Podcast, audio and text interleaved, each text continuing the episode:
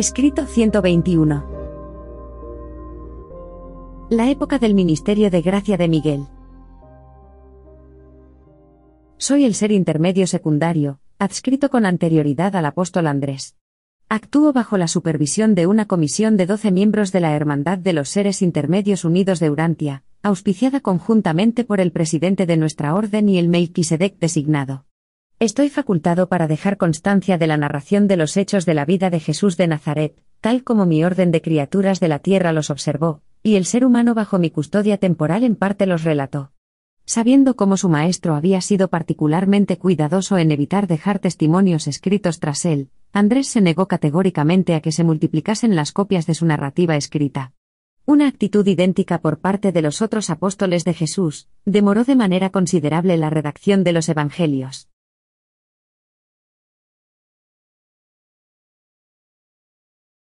1. Occidente en el siglo I después de Cristo. Jesús no vino a este mundo en una era de decadencia espiritual. En el momento de su nacimiento, Urantia estaba experimentando un resurgimiento del pensamiento espiritual y de la vida religiosa, nunca antes experimentado ni durante todo el periodo posadánico que le precedió, ni durante el que le siguió desde entonces. Cuando Miguel se encarnó en Urantia, en el mundo se daban las más ventajosas condiciones para el desarrollo del ministerio de gracia del Hijo Creador que hubieran imperado ni hasta ese momento ni desde entonces. En los siglos inmediatamente anteriores a esta época, la cultura y la lengua griega, se habían difundido por el Occidente y el Oriente Próximo, y los judíos, al ser una raza levantina de naturaleza en parte occidental y en parte oriental, estaban excepcionalmente dotados para servirse de ese contexto cultural y lingüístico, al objeto de la adecuada difusión de una nueva religión, tanto hacia el este como hacia el oeste. Estas circunstancias, muy favorables, se vieron beneficiadas además por la política tolerante de los romanos en el mundo mediterráneo. Toda esta combinación de influencias a escala mundial, queda bien ilustrada en la labor de Pablo que, siendo un hebreo entre los hebreos por su bagaje religioso y un ciudadano romano, predicó el Evangelio de un Mesías judío en lengua griega. Nada equiparable a la civilización de los tiempos de Jesús se ha visto en Occidente ni con anterioridad a aquellos días, ni desde entonces. La civilización europea se unificó y coordinó bajo un triple y extraordinario influjo. 1. El sistema político y social romano. 2. La cultura y la lengua griega, y hasta cierto punto, su filosofía. 3. La rápida propagación de las enseñanzas religiosas y morales judías. Cuando nació Jesús, todo el entorno del Mediterráneo era un imperio unificado. Por primera vez en la historia del mundo, había buenas carreteras que conectaban entre sí muchos centros principales. Los mares estaban libres de piratas, y era un gran momento para el rápido desarrollo del comercio y los viajes. Europa no volvió a gozar de un período así hasta el siglo XIX después de Cristo. A pesar de la paz interna, y de la prosperidad aparente del mundo greco-romano, la mayoría de los habitantes del imperio, se consumía en la miseria y en la pobreza. La reducida clase alta era rica, pero la gente ordinaria de la humanidad, pertenecía a una clase baja desdichada y empobrecida. En aquellos días, no existía una clase media feliz y próspera, esta acababa de hacer su aparición en la sociedad romana. Las primeras luchas entre los estados romano y parto, ambos en expansión, habían concluido en el entonces reciente pasado, dejando a Siria en manos de los romanos. En los tiempos de Jesús, Palestina y Siria gozaban de un período de prosperidad, de paz relativa y de amplias relaciones comerciales con los territorios, tanto los situados al este como al oeste.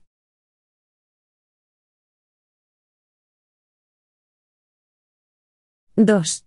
El pueblo judío. Los judíos formaban parte de la raza semita más antigua. En ella se incluía también a los babilonios, a los fenicios y a los enemigos más recientes de Roma, a los cartagineses. Durante la primera parte del siglo I después de Cristo, los judíos constituían, de entre los pueblos semitas, el grupo más influyente, ocupando una posición geográfica particularmente estratégica en el mundo, por lo que se refiere a cómo el comercio se organizaba y regía en ese momento. Muchas de las grandes carreteras que unían a las naciones de la antigüedad, pasaban por Palestina, que de este modo se convirtió en el punto de encuentro, o encrucijada, de tres continentes. Por Palestina pasaban continuamente viajeros, comerciantes al igual que los ejércitos de Babilonia, Asiria, Egipto, Siria, Grecia, Partia y Roma. Desde tiempos inmemoriales, muchas rutas de caravanas procedentes del Oriente atravesaban alguna parte de esta región, en dirección a los pocos buenos puertos del extremo oriental del Mediterráneo, desde donde los barcos transportaban sus cargamentos a todo el occidente marítimo. Más de la mitad de este comercio de caravanas cruzaba la pequeña ciudad de Nazaret de Galilea. Aunque Palestina fue el germen de la cultura religiosa judía y la cuna del cristianismo, los judíos se repartieron por el mundo, vivían en muchos países distintos y comerciaban en todas las provincias de los estados romano y parto. Grecia aportó el idioma y la cultura, Roma construyó las carreteras y unificó un imperio, pero la dispersión de los judíos, con sus más de 200 sinagogas, y comunidades religiosas bien organizadas y diseminadas por todas partes del mundo romano, facilitó la creación de centros culturales en los que se dio acogida por primera vez al nuevo Evangelio del Reino de los Cielos, que de aquí se propagó seguidamente a las regiones más distantes del mundo. Cada sinagoga hebrea toleraba a un grupo marginal de creyentes gentiles, de hombres devotos o temerosos de Dios, y fue en este grupo de prosélitos donde Pablo hizo la mayor parte de sus primeros conversos al cristianismo. Incluso el templo de Jerusalén disponía de un patio ornamentado para los gentiles. Había una relación muy estrecha entre la cultura, el comercio y el culto de adoración de Jerusalén y Antioquía. En Antioquía se llamó por primera vez cristianos, a los discípulos de Pablo. La centralización del culto de adoración judío, en el Templo de Jerusalén significó por igual la clave de la supervivencia de su monoteísmo, y la promesa de que se cultivaría y proyectaría al mundo un concepto, nuevo y ampliado, de un solo Dios de todas las naciones y Padre de todos los mortales. El servicio del Templo de Jerusalén representaba la supervivencia de un concepto cultural religioso, frente a la aciaga llegada por parte de los gentiles de una sucesión de mandatarios nacionales y persecutores raciales. El pueblo judío de aquel momento, aunque bajo el protectorado romano, gozaba de un grado considerable de autonomía, y recordando los entonces recientes actos heroicos de liberación de Judas Macabeo, y de sus inmediatos sucesores, vibraba ante la expectativa de la aparición inminente de un libertador todavía más grande, el tan esperado Mesías. La clave de la supervivencia de Palestina, el reino de los judíos, como Estado semi-independiente, consistía en la política exterior del gobierno romano, que deseaba mantener el control sobre la carretera palestina de tránsito entre Siria y Egipto, al igual que sobre las estaciones terminales occidentales de las rutas de las caravanas entre Oriente y Occidente. Roma no deseaba que surgiese ninguna potencia en el Levante, que pudiera poner freno a su futura expansión en estas regiones. La política de intrigas que tenía como objeto el enfrentamiento entre la Siria seleucida y el Egipto tolemaico, necesitaba favorecer en Palestina un Estado separado e independiente. La política romana, la decadencia de Egipto y el progresivo debilitamiento de los Seleucidas, ante el creciente poder de Partia explican por qué, durante varias generaciones un grupo pequeño y poco poderoso de judíos pudo mantener su independencia, en contra de los Seleucidas del norte y de los Ptolomeos del sur. Los judíos atribuían esta libertad e independencia fortuitas del régimen político de los pueblos más poderosos que les rodeaban, al hecho de que ellos eran el pueblo elegido, esto es, a la intervención directa de Yahvé. Esta actitud de superioridad racial hizo que les resultara muy difícil soportar el protectorado romano, cuando éste finalmente recayó sobre su tierra. Pero, incluso en esa triste hora, los judíos se negaron a admitir que su misión en el mundo era espiritual, no política. En los tiempos de Jesús, los judíos se mostraban extraordinariamente temerosos y recelosos, porque estaban gobernados por un extranjero, Herodes el Idumeo, que había tomado la jefatura de Judea, congraciándose hábilmente con los gobernantes romanos. Aunque profesara su lealtad a la observación del ceremonial hebreo, Herodes procedió a construir templos a muchos dioses extranjeros. Las relaciones amistosas de Herodes con los gobernantes romanos propiciaron un mundo seguro al viajero judío, abriéndose el camino a una mayor penetración de los judíos, con el nuevo Evangelio del reino de los cielos, hasta zonas remotas del Imperio romano y hasta distintas naciones extranjeras aliadas. El reinado de Herodes también hizo una gran contribución a la posterior mezcla de las filosofías hebrea y helenística. Herodes construyó el puerto de Cesarea, lo que ayudó además a hacer de Palestina el cruce de caminos del mundo civilizado. Herodes murió en el año 4 a.C., y su hijo Herodes Antipas gobernó en Galilea y Perea, durante la juventud y el ministerio de Jesús, hasta el año 39 después de Cristo. Al igual que su padre, Antipas fue un gran constructor. Reconstruyó muchas de las ciudades de Galilea, incluyendo el importante centro comercial de Séforis. Los dirigentes religiosos de Jerusalén y los maestros rabínicos no tenían una buena opinión de los galileos. Cuando Jesús nació, Galilea era más gentil que judía.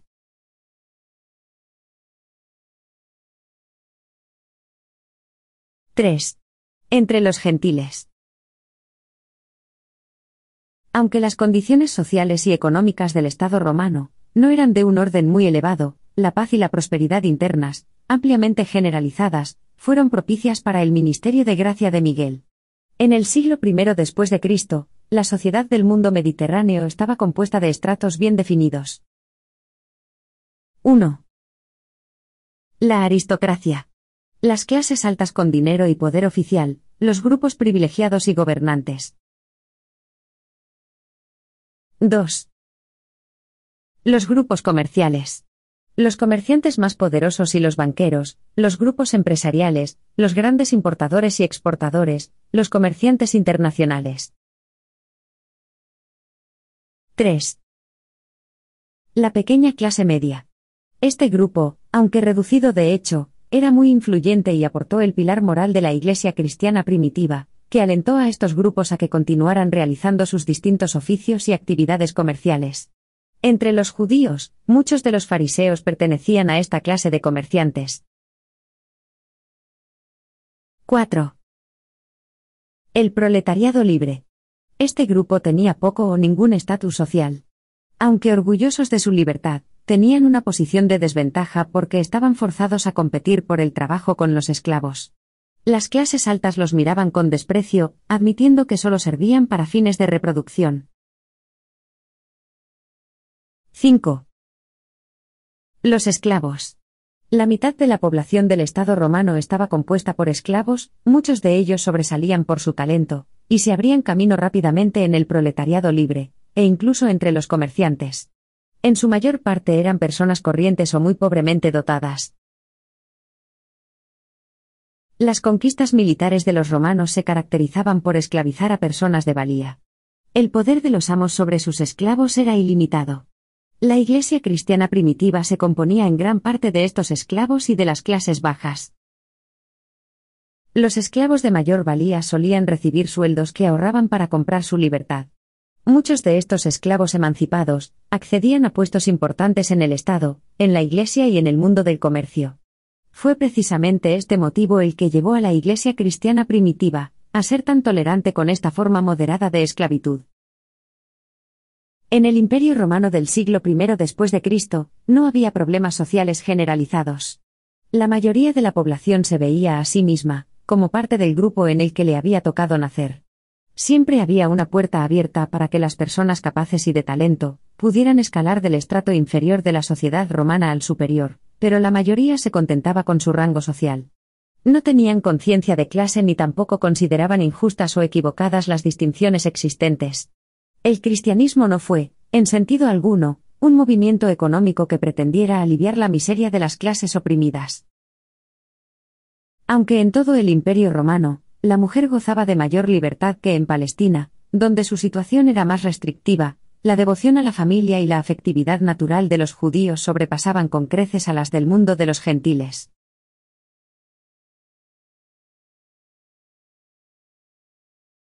¡4! La filosofía de los gentiles. Desde un punto de vista moral, los gentiles eran algo inferiores a los judíos, pero había, en los corazones de los más nobles, terreno abundante para la bondad natural, y un potencial de afecto humano que hacía posible, que la semilla del cristianismo germinara, y produjera una abundante cosecha de caracteres morales y de logro espiritual. En aquel momento, el mundo de los gentiles estaba dominado por cuatro grandes filosofías, todas ellas derivadas en mayor o menor grado, del más temprano platonismo de los griegos. Estas escuelas filosóficas eran las siguientes. 1. La epicúrea. Esta escuela de pensamiento estaba dedicada a la búsqueda de la felicidad. Los mejores epicúreos no eran dados a excesos sensuales. Esta doctrina contribuyó, al menos, a la liberación de los romanos de una forma más nefasta de fatalismo, enseñaba que los hombres podían hacer algo para mejorar su estatus en la tierra. Combatía con eficacia las supersticiones nacidas de la ignorancia. 2. La estoica. El estoicismo era la filosofía superior de las clases más elevadas. Los estoicos creían que toda la naturaleza estaba regida por una razón hado. Enseñaban que el alma del hombre era divina, que estaba recluida en un cuerpo maligno de naturaleza física. El alma del hombre alcanzaba la libertad viviendo en armonía con la naturaleza, con Dios, así pues, la virtud era su propia recompensa. El estoicismo ascendió hasta una moral sublime, hasta unos ideales jamás trascendidos por ningún otro sistema de filosofía puramente humano. Aunque los estoicos profesaban ser descendientes de Dios, no lograron conocerlo, y por lo tanto, no lograron encontrarlo. El estoicismo siguió siendo una filosofía, nunca se convirtió en una religión. Sus seguidores trataron de sintonizar su mente con la armonía de la mente universal, pero no lograron verse a sí mismos como hijos de un padre amoroso. Pablo mostró su gran preferencia por el estoicismo cuando escribió, He aprendido a contentarme, cualquiera que sea mi situación. 3. La cínica. Aunque los cínicos trazaban el origen de su filosofía hasta Diógenes de Atenas, una gran parte de su doctrina estaba basada en restos de las enseñanzas de Maquiventa Melquisedec. El cinismo había sido anteriormente más una religión que una filosofía. Al menos los cínicos democratizaron su filosofía religiosa.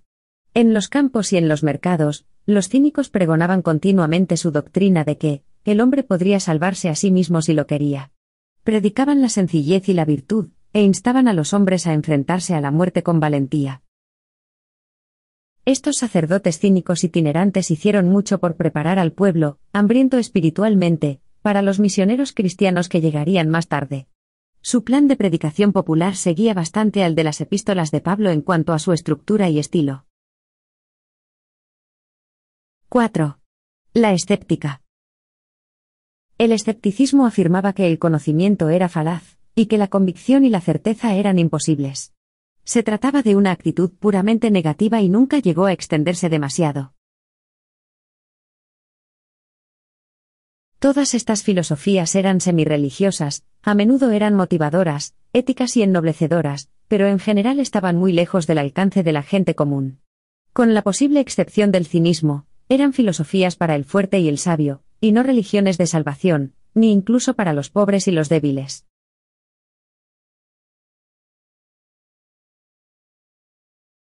5.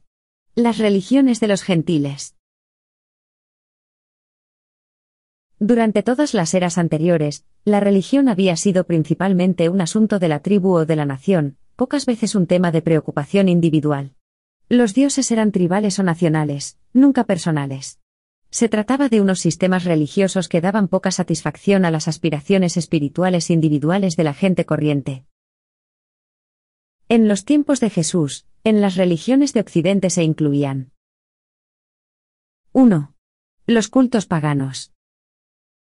Combinaban la mitología helénica y latina, el patriotismo y la tradición.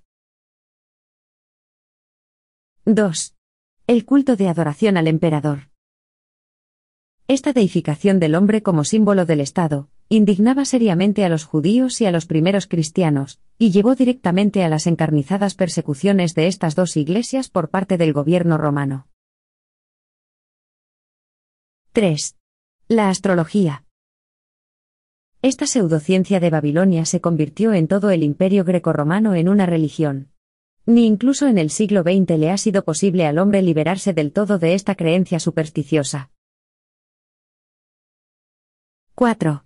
Las religiones de misterio. En aquel mundo tan espiritualmente hambriento, afluyeron los cultos de misterio, nuevas y extrañas religiones provenientes del Levante, que cautivaban al hombre común con la promesa de la salvación individual. Estas religiones se convirtieron rápidamente en la creencia generalizada de las clases más bajas del mundo grecorromano. E hicieron mucho por preparar el camino para la rápida difusión de las enseñanzas cristianas, inmensamente superiores, que impartían un concepto majestuoso de la deidad, junto a una teología fascinante para los inteligentes, y el profundo ofrecimiento de la salvación para todos, incluyendo al hombre medio de aquellos días, ignorante pero espiritualmente hambriento. Las religiones de misterio representaban el fin de la era de las creencias nacionales, y dieron lugar al nacimiento de numerosos sistemas de culto personales. Había muchos de ellos, pero todos tenían características comunes. 1. Una leyenda mítica, un misterio, de ahí su nombre. Como norma, el misterio aludía a la vida, muerte y vuelta a la vida de un dios, tal como se ilustra en las enseñanzas del mitraísmo, que durante cierto tiempo, fue contemporáneo, y compitió, con el creciente sistema de culto cristiano de Pablo. 2. Las religiones de misterio eran interraciales y sin límites nacionales. Eran personales y fraternales, y dieron origen a hermandades religiosas y a numerosas organizaciones sectarias. 3. En cuanto a sus servicios religiosos, se caracterizaban por elaboradas ceremonias de iniciación, e impresionantes sacramentos de adoración. Sus ritos y rituales secretos eran a veces espantosos y repugnantes. 4. Pero fuese cual fuese la naturaleza de sus ceremonias o el grado de sus excesos, estos cultos mistéricos invariablemente prometían a sus devotos la salvación, la liberación del mal, la supervivencia tras la muerte, y una vida perdurable en los reinos de la dicha, más allá de este mundo de pesares y esclavitud. Pero, no cometáis el error de confundir las enseñanzas de Jesús con los cultos mistéricos. Su popularidad revela la búsqueda del hombre por sobrevivir, y en consecuencia, una verdadera sed y hambre de una religión personal y de una rectitud individual. Aunque estos sistemas de cultos no lograron dar una adecuada satisfacción a este anhelo, sí prepararon el camino para la posterior aparición de Jesús, que verdaderamente trajo a este mundo, el pan y el agua de vida. Procurando aprovechar la adhesión generalizada a los mejores tipos de las religiones de misterio, Pablo efectuó ciertas adaptaciones de las enseñanzas de Jesús, para hacerlas más aceptables a un mayor número de posibles conversos.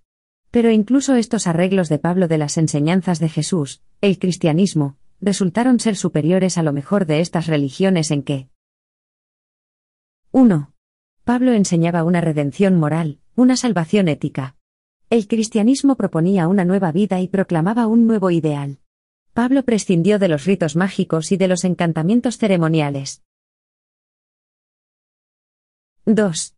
El cristianismo representaba una religión que trataba de resolver definitivamente el problema humano, porque no solo ofrecía rescatar del dolor e incluso de la muerte, sino que prometía también liberar del pecado, y la consiguiente dotación de un carácter recto con cualidades de supervivencia eterna.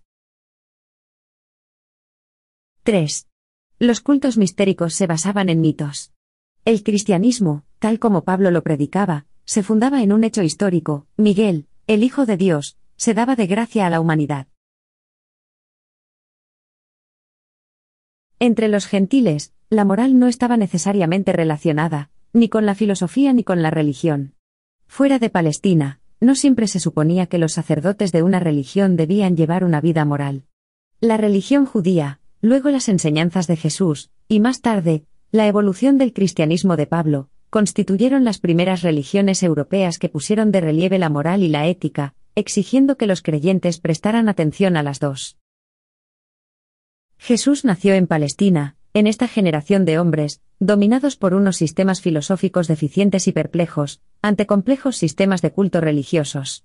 Y a esta misma generación le ofrecería con el tiempo su evangelio de una religión personal, la filiación con Dios.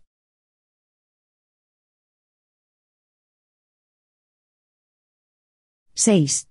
La religión hebrea. Hacia finales del siglo I a.C., el pensamiento religioso de Jerusalén se vio enormemente influenciado, y en cierta manera, modificado, por las enseñanzas culturales griegas, e incluso por la filosofía griega.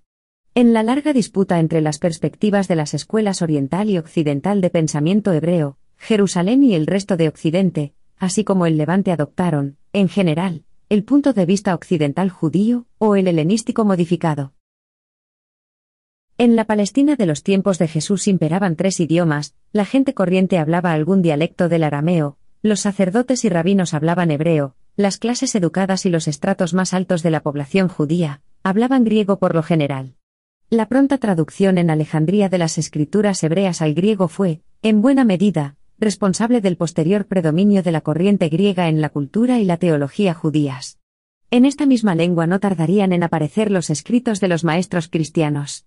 El renacimiento del judaísmo data de la traducción griega de las escrituras hebreas. Esta influencia fue crucial y determinó que el sistema de culto cristiano de Pablo derivase más tarde hacia el oeste en lugar de hacerlo hacia el este. Aunque las enseñanzas de los epicúreos habían influenciado muy escasamente las creencias judías helenizadas, la filosofía de Platón y las doctrinas de la abnegación de los estoicos sí lo habían hecho, y en un grado muy considerable. El gran avance del estoicismo se ejemplifica en el cuarto libro de los Macabeos, el influjo tanto de la filosofía platónica, como de las doctrinas estoicas, se ilustra en la sabiduría de Salomón. Los judíos helenizados interpretaban las escrituras hebreas de una forma tan alegórica, que no encontraron dificultad en hacer conformar la teología hebrea, con su reverenciada filosofía de Aristóteles. Si bien, todo esto llevó a una nefasta confusión hasta que Filón de Alejandría se hizo cargo de la problemática, armonizando y sistematizando la filosofía griega, y la teología hebrea en un sistema sólido, y bastante coherente de creencias y prácticas religiosas. Y más tarde, fueron estas enseñanzas que combinaban la filosofía griega y la teología hebrea, las que predominaban en Palestina cuando Jesús vivía e impartía sus enseñanzas, y serían las que servirían a Pablo como base, para edificar su más avanzado y preclaro sistema de culto del cristianismo. Filón fue un gran maestro, desde Moisés no había existido un hombre que ejerciera una influencia tan profunda sobre el pensamiento ético y religioso del mundo occidental. Ha habido siete excelentes maestros humanos que se prestaron a combinar los mejores elementos de los sistemas coetáneos de enseñanzas éticas y religiosas. Setar, Moisés, Zoroastro, Lao Tse, Buda, Filón y Pablo. Aunque no todas, Pablo identificó muchas de las incoherencias en las que había incurrido Filón, en su intento de combinar la filosofía mística griega, y las doctrinas estoicas romanas con la teología legalista de los hebreos, y las supo eliminar de los fundamentos de su teología precristiana. Filón abrió el camino para que Pablo pudiera restaurar en mayor plenitud el concepto de la Trinidad del paraíso, que había estado por mucho tiempo latente en la teología judía. En una única cuestión, Pablo no estuvo a la altura de Filón, o no superó las enseñanzas de este judío rico y educado de Alejandría, y fue en la doctrina de la expiación. Filón educaba en la idea de la liberación de una doctrina del perdón, únicamente basada en el derramamiento de sangre. Es posible que Filón también vislumbrara la realidad, y la presencia de los modeladores del pensamiento con mayor claridad que Pablo. Pero la teoría de Pablo del pecado original, las doctrinas de la culpa hereditaria y del mal innato y su redención, era de origen parcialmente mitraico, y tenía poco en común con la teología hebrea, con la filosofía de Filón o con las enseñanzas de Jesús. Algunas facetas de las enseñanzas de Pablo en relación al pecado original y a la expiación eran suyas originales. El Evangelio de Juan, la última de las narraciones sobre la vida terrena de Jesús, se dirigía a los pueblos occidentales y presenta su relato, teniendo en cuenta el punto de vista de los cristianos alejandrinos posteriores, también seguidores de las enseñanzas de Filón. Aproximadamente en la época de Cristo, ocurrió en Alejandría un extraño cambio de actitud hacia los judíos, y desde este anterior baluarte judío, se propagó una virulenta ola de persecuciones que se extendió incluso hasta Roma, de donde miles de ellos fueron deportados. Pero esta campaña que daba una imagen falsa de los judíos fue breve, muy pronto el gobierno imperial restableció por completo, en todo el imperio, las libertades que se les había truncado. Por todo el amplio mundo, donde fuese que se encontraran los judíos dispersos por el comercio o por las persecuciones, todos perseveraban en mantener sus corazones centrados en el templo sagrado de Jerusalén. La teología judía sobrevivió realmente tal como se había interpretado y practicado en Jerusalén, a pesar de haber sido rescatada varias veces del olvido por la oportuna intervención de algunos maestros de Babilonia. Hasta dos millones y medio de estos judíos dispersos solían dirigirse a Jerusalén para la celebración de sus festivales religiosos nacionales. Y, al margen de las diferencias teológicas o filosóficas entre los judíos orientales, de Babilonia, y los occidentales, helénicos, todos coincidían en considerar a Jerusalén como el centro de su culto de adoración, y de su anhelada espera de la llegada del Mesías.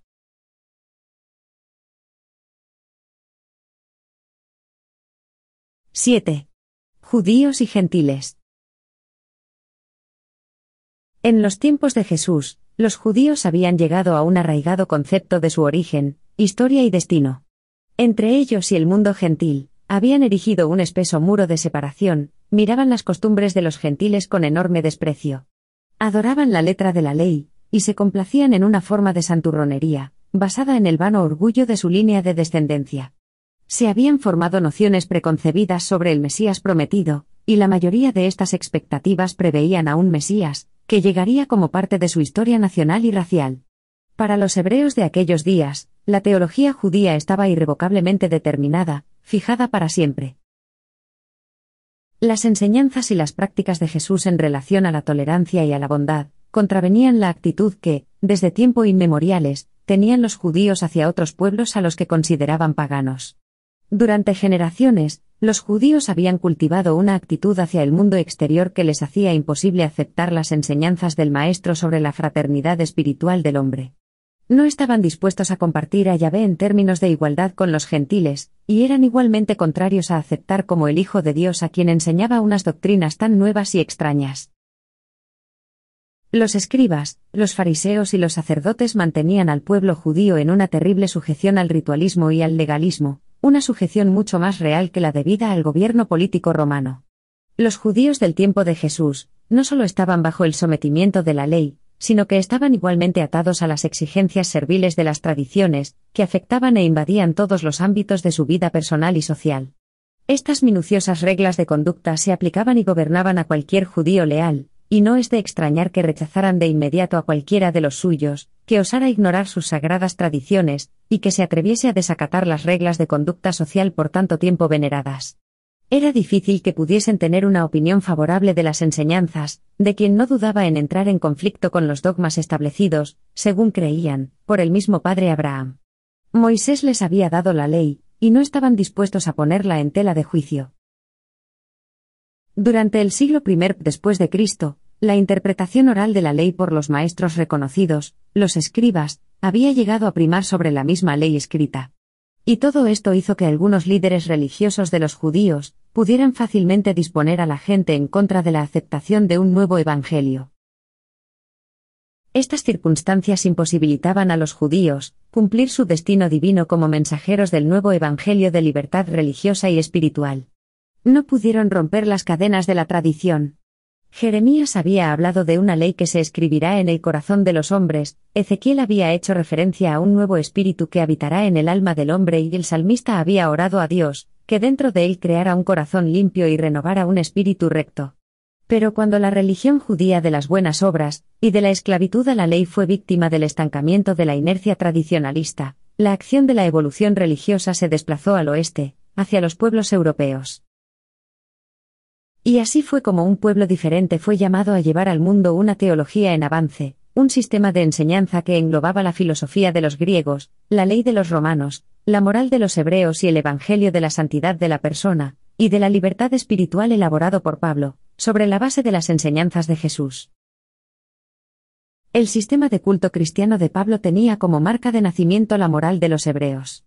Los judíos concebían la historia como la providencia de Dios, Yahvé obrando, los griegos aportaron a las nuevas enseñanzas unos conceptos más claros de la vida eterna. En cuanto a su teología y su filosofía, las doctrinas de Pablo tuvieron la influencia no solo de las enseñanzas de Jesús, sino también de Platón y Filón. En cuanto a su ética, se inspiró no solamente en Cristo sino también en los estoicos. El Evangelio de Jesús, tal como quedó plasmado en el sistema de culto paulino del cristianismo de Antioquía, se mezcló con las enseñanzas siguientes. 1. El razonamiento filosófico de los prosélitos griegos del judaísmo, incluyendo algunos de sus conceptos sobre la vida eterna. 2. Las atractivas enseñanzas de los cultos de misterio imperantes en esa época, especialmente las doctrinas mitraicas de la redención, la expiación y la salvación por medio del sacrificio hecho por algún dios.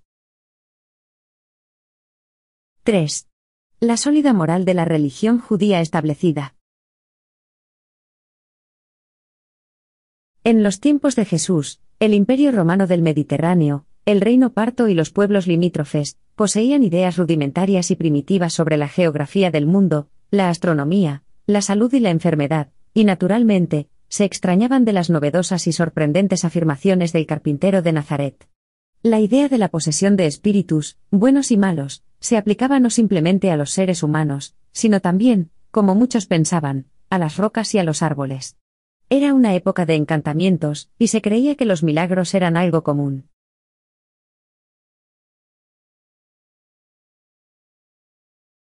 ¡8! Registros escritos anteriores. En lo posible, y acorde con nuestro mandato, hemos procurado hacer uso, y hasta cierto punto, armonizar los registros escritos existentes en Urantia que tuviesen que ver con la vida de Jesús. Aunque hemos podido acceder al texto perdido del apóstol Andrés, y nos hemos beneficiado de la colaboración de una inmensa multitud de seres celestiales, que estaban en la tierra en los tiempos del ministerio de gracia de Miguel, en particular de su modelador ahora en estado personal, también ha sido nuestra intención utilizar los llamados Evangelios de Mateo, Marcos, Lucas y Juan. Estos textos del Nuevo Testamento tuvieron su origen en las circunstancias siguientes. 1. El Evangelio de Marcos. Juan Marcos escribió el relato más temprano, a excepción de las notas de Andrés, más breve y más sencillo sobre la vida de Jesús, y presentó al Maestro como servidor, como hombre entre los hombres. Aunque Marcos era un muchacho que estuvo presente en muchas de las escenas que describe, su relato es, en realidad, el Evangelio según Simón Pedro. Fue primeramente acompañante de él y, más tarde, de Pablo. Marcos escribió este relato a instancias de Pedro, y ante la insistente petición de la Iglesia de Roma. Conociendo la firmeza con la que el Maestro se negaba a redactar sus enseñanzas, mientras vivía en la tierra en la carne, Marcos, como los apóstoles y otros discípulos principales, dudó en ponerlas por escrito.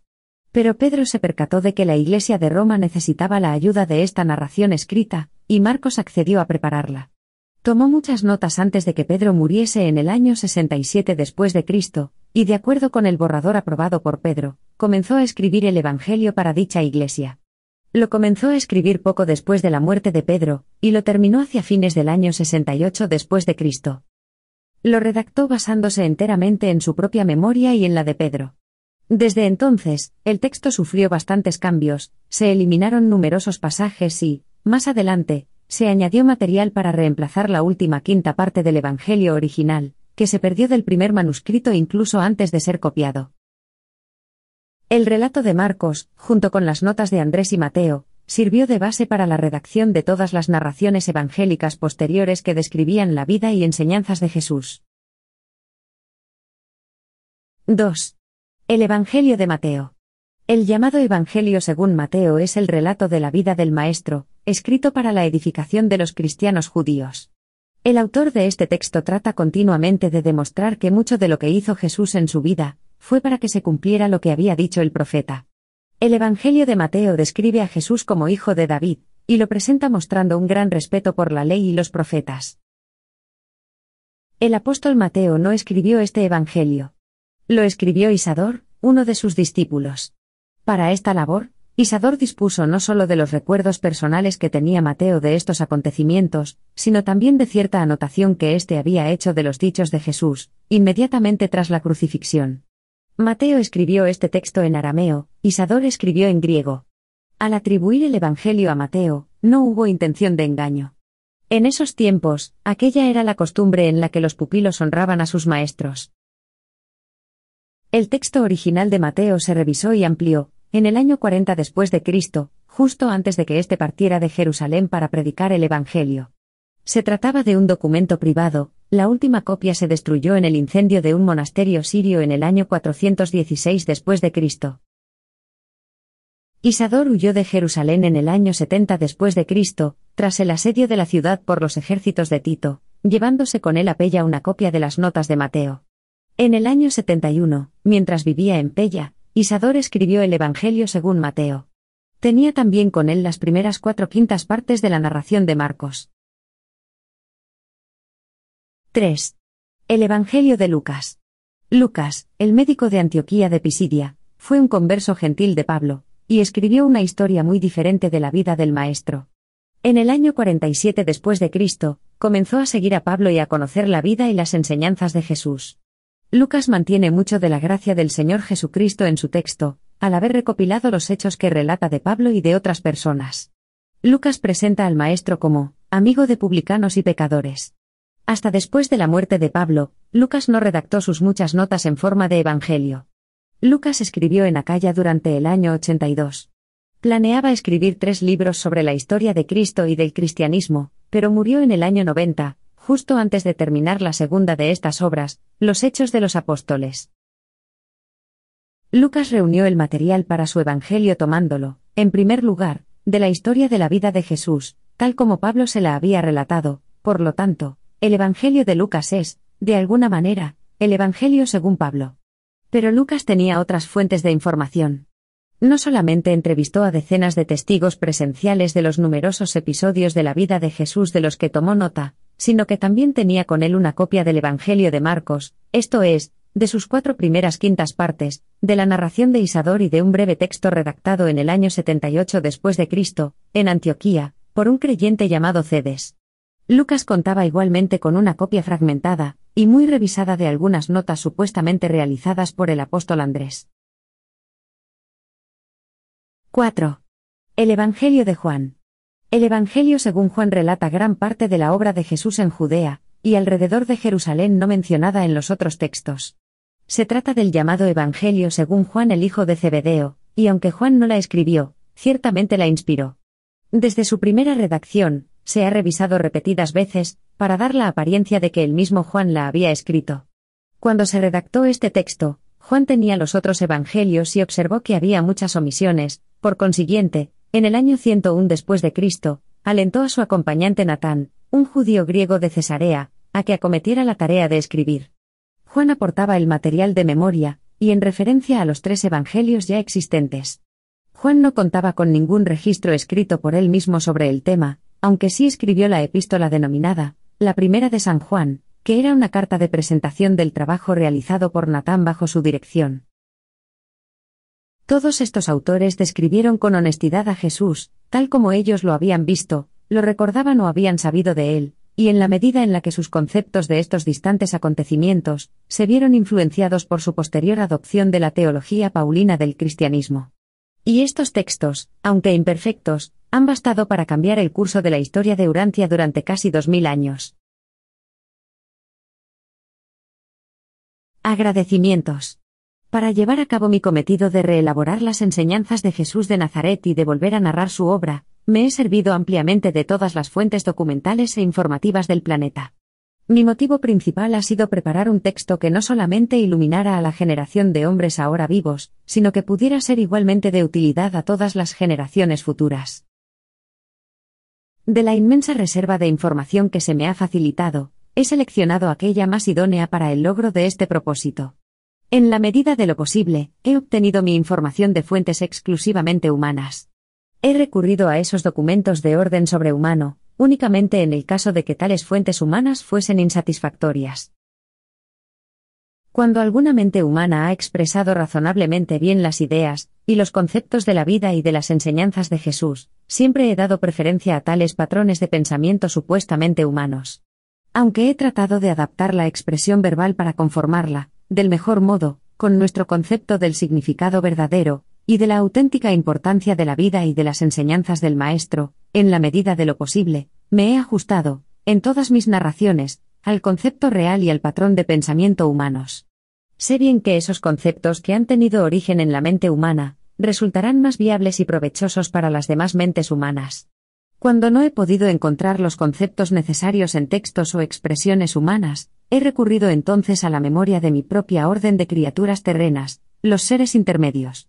Y, cuando esta fuente secundaria de información se ha mostrado insuficiente, he acudido sin vacilar a fuentes de información extraplanetarias. Las notas que he reunido, y que me han servido para preparar este relato de la vida y las enseñanzas de Jesús, aparte de la memoria del texto del apóstol Andrés, contienen joyas del pensamiento y conceptos superiores de las enseñanzas de Jesús, recogidos de más de dos mil seres humanos, que vivieron en la tierra desde los tiempos de Jesús hasta el momento de la composición de estas revelaciones, o más exactamente, de su reelaboración. El permiso de revelación solo se ha utilizado cuando el registro, y los conceptos humanos no proveían un patrón de pensamiento satisfactorio. Mi cometido en cuanto a la revelación me prohíbe recurrir a fuentes extrahumanas de información o de expresión, en tanto no pueda atestiguar que mi empeño por encontrar la expresión conceptual necesaria, en base a fuentes exclusivamente humanas, han resultado infructuosos. Aunque yo, con la colaboración de once seres intermedios, compañeros y colaboradores míos, y bajo la supervisión del Melquisedec asignado, he compuesto este relato de acuerdo con mi idea de su más adecuada disposición, y en respuesta a mi elección, por su inmediatez, de alguna expresión, no obstante, la mayoría de las ideas e incluso algunas de las adecuadas expresiones que he utilizado, se originaron en la mente de los hombres de muchas razas que han vivido en la Tierra durante las generaciones transcurridas, y que siguen viviendo en el momento de la realización de esta labor. En muchos aspectos, he servido más de recopilador y revisor, que realmente de narrador. Sin vacilación, He hecho uso de las ideas y conceptos, preferiblemente humanos, que me permitieran crear el retrato más adecuado de la vida de Jesús, y me facultaran para reelaborar sus inigualables enseñanzas, usando el modo de expresión más especialmente provechoso y universalmente significativo. En nombre de la Hermandad de los Seres Intermedios Unidos de Urantia, reconozco, con mi mayor agradecimiento, nuestra deuda con todos los recursos textuales y conceptuales, utilizados de aquí en adelante, para elaborar nuestra nueva exposición de la vida de Jesús en la tierra.